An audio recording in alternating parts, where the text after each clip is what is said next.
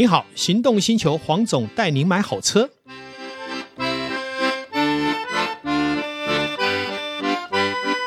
黄总带你买好车，我们再次在线上来谈幸福的时光以及幸福的大小事。今天再一次哈，哎，很荣幸的邀请到我们的这个呃文创达人哈，这个 Kenny 啊来到我们线上。之前前两集有谈到有关于他腕表的收藏，这一集我们还是会谈一下腕表的收藏，然后呢，看看腕表的收藏与他后面的这个文创以及电商的事业到底有什么样的连结，也让我们的 Kenny 晚晚到来。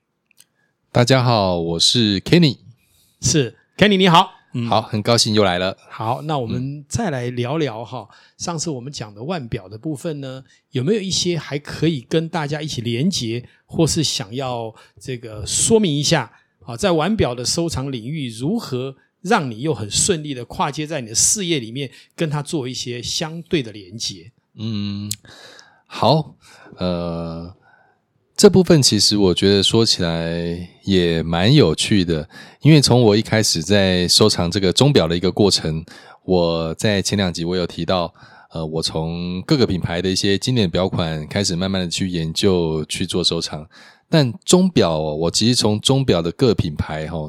中间其实学到很多事情，嗯哼，包含像是我们在讲钟表品牌的时候，你看到比较知名的一些钟表品牌，它一定不会忘记说它这个优良哦历史悠久的一个伟大的一个他们的一个品牌历史，嗯、没错，哦，还有它的各个表款的一个品牌故事，嗯哼，那这个其实你仔细的去研究它的时候，你会很容易去对这些故事产生。着迷。是的，比如说我们刚有我们之前有提到的积家的一个 reversal 的一个翻转的一个表款，是的，诶，为什么会有这个翻转表款？嗯哼，是因为之前他们在打马球运动的时候，他怕那个表的那个没错。镜面哦破掉，所以他设计了一个可以翻转过去的来保护他的一个一个一个手表。你讲的这一只表，我曾经收藏过，也卖掉。哦，我买的是这个所谓呃那个两地时间。所以它的背面就没有像你做的保护层，是两边都是计时，但是一个是另外一个时间，另外一个是标准时间。是，它是做这样，所以这一只表确实是积家非常有名的这个 Reversal，对它的经典的一个表款。是，因为它从它一开始的一个功能的一个设计开始，到刚刚黄总讲到，它变成是两面都有它的一个功能，而且变成两面都有一个造型，是。因为它已经开始演化跟进化，进化到现在。因为现在我们。不一定要去打马球才可以带它嘛，对，对不对？那像我们刚刚举的这个案例，它其实就是一个钟表的一个品牌，还有它的一个表款的一个一个非常经典的一个故事，跟它的一个案例。还有后来像是 Omega 它的登月表，它有它的一个故事之所在。嗯、那我因为喜欢钟表，所以我常常看了这些的故事之后，我觉得，诶，我在我的工作上是不是也应该能够从中。从他们这些瑞士的一些一些钟表品牌中学到一些什么事情？嗯哼。所以当我在我从事我的工作跟我的事业开始，我后来就自创了一个品牌，它是一个文创的品牌。那我中间有一个非常非常重要的事情，就是说故事，故事行销要要一定要有故事，所有的商品要有故事。嗯。而且其实我中间也产生了一个观念。就是因为其实我们都知道，在台湾大部分大大部分的人在创业或在做品牌的时候，其实大家赚的都希望能够赚的是快钱，好，都希望能够赚快钱。嗯。可是我在接触到一些钟表品牌，因为他们动辄都是百年以上的一个历史啊，嗯，所以我就想说，我今天是不是能够从我开始，我希望能够创一个所谓的文创品牌，嗯，而这个文创品牌，它是也许到未来的一百年、两百年之后，它还是。即便我不在了，嗯，但是我能够打下一些基础，嗯，让后面的人能够接着承续下去。理解，嗯，因为文化的这种这种文化，它是一个生生不息的，当然，嗯，取之不尽、用之不竭的一一种资产，嗯，它是一种资产，嗯。所以我觉得我们现在来做这事情，十年后、百年后，它都一样，都是有文化可以继续做。是，那这是我从钟表这边诶悟到的一些道理。那我就嗯，我想问一下。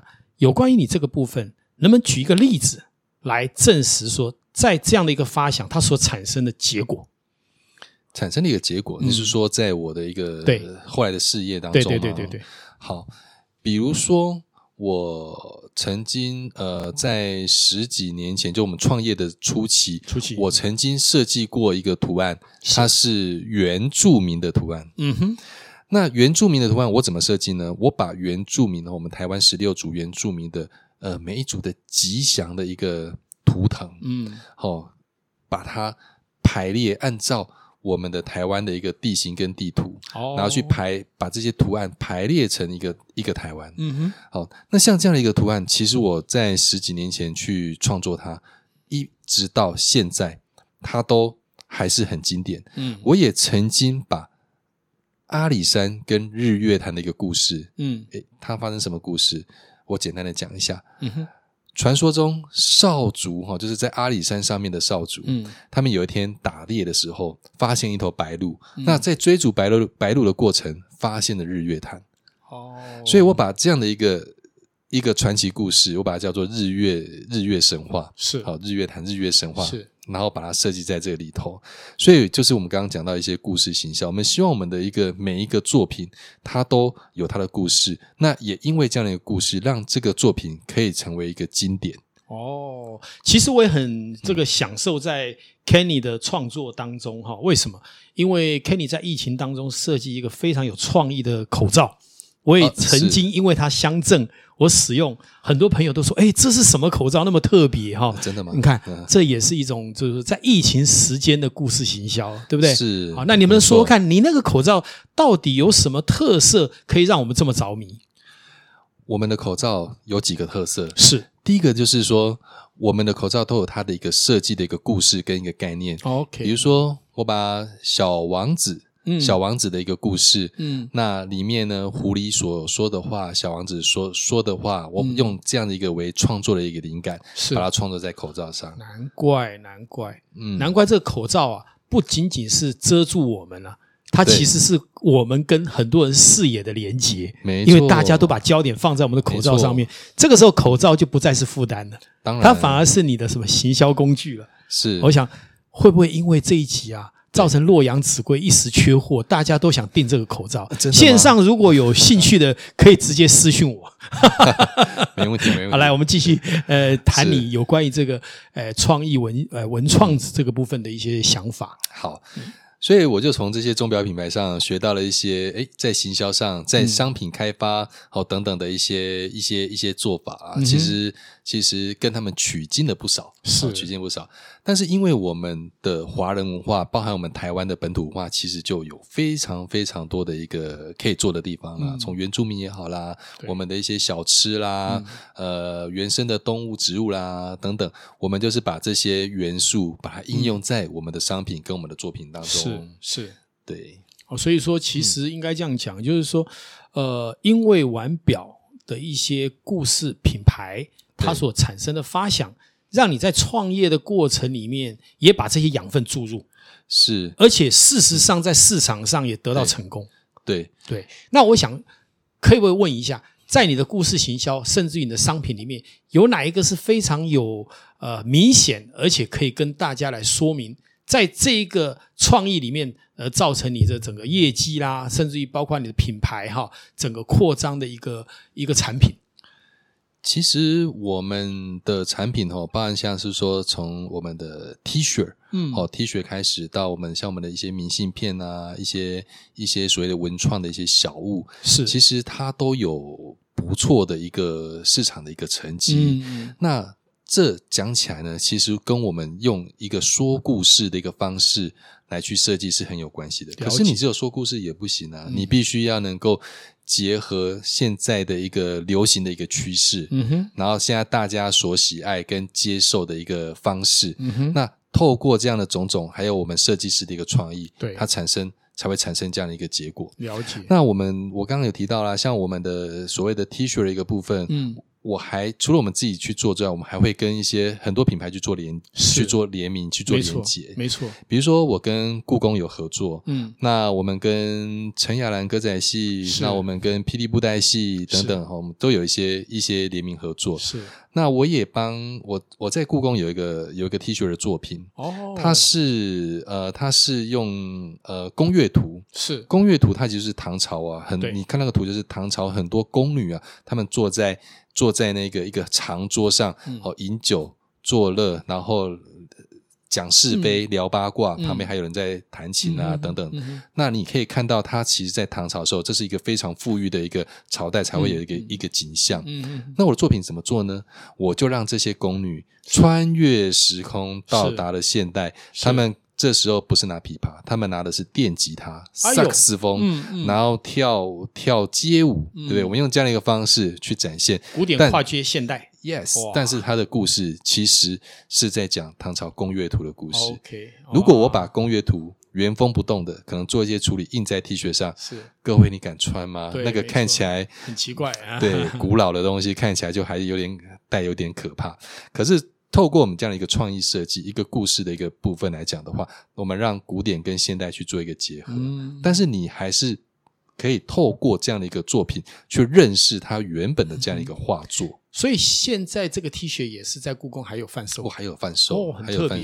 还有哦，今天在录音的时候哈，嗯、如果你眼尖的时候会看到你现在身上穿的这一个 T 恤，听说也很有故事啊。哦，它也是我们一个非常经典的设计款。导兄，你知道这个是什么样的一个状态吗？你第一眼 第一眼看到他摇头哦，导兄摇头。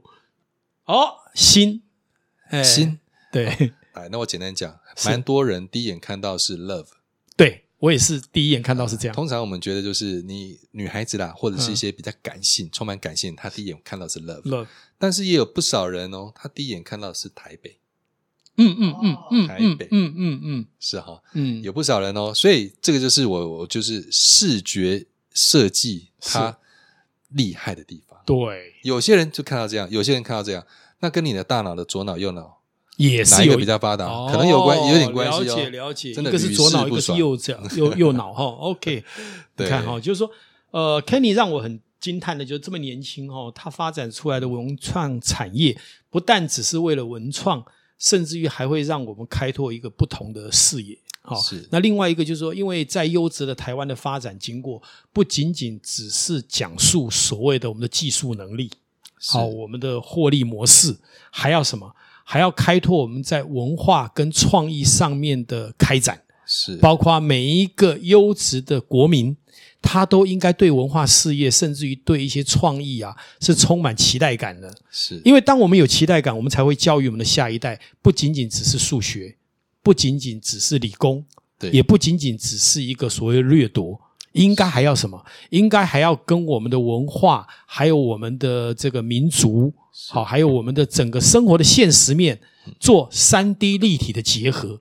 这个时候的台湾人在看待国际事务的时候，也就会被认同，因为大家都知道，台湾是一个值得投资的地方，是一个虽然很小的岛，却是创意无限，而且是充满能量、正能量充满的一个小岛，是软实力。对，那么这样子，不管是 Kenny 的产业，不管是黄总的产业，不管是我们岛兄的产业，都会在这一块岛上面，因为我们大家愿意投入最大的正能量，是。充满了未来更大的期待。也祝福台湾未来会更好，也感谢今天 Kenny 的专访，谢谢，也感谢全国线上的听众愿意听我们唠唠叨叨的讲一些我们期待的幸福事。是，但是我还是认为这不是我们最后一次专访，下一次你百忙当中还是一定要赶来这边，没问题，为我们大家诉说你心目中的幸福事。没问题，今天感谢大家，谢谢大家，好，谢谢，拜拜，拜拜。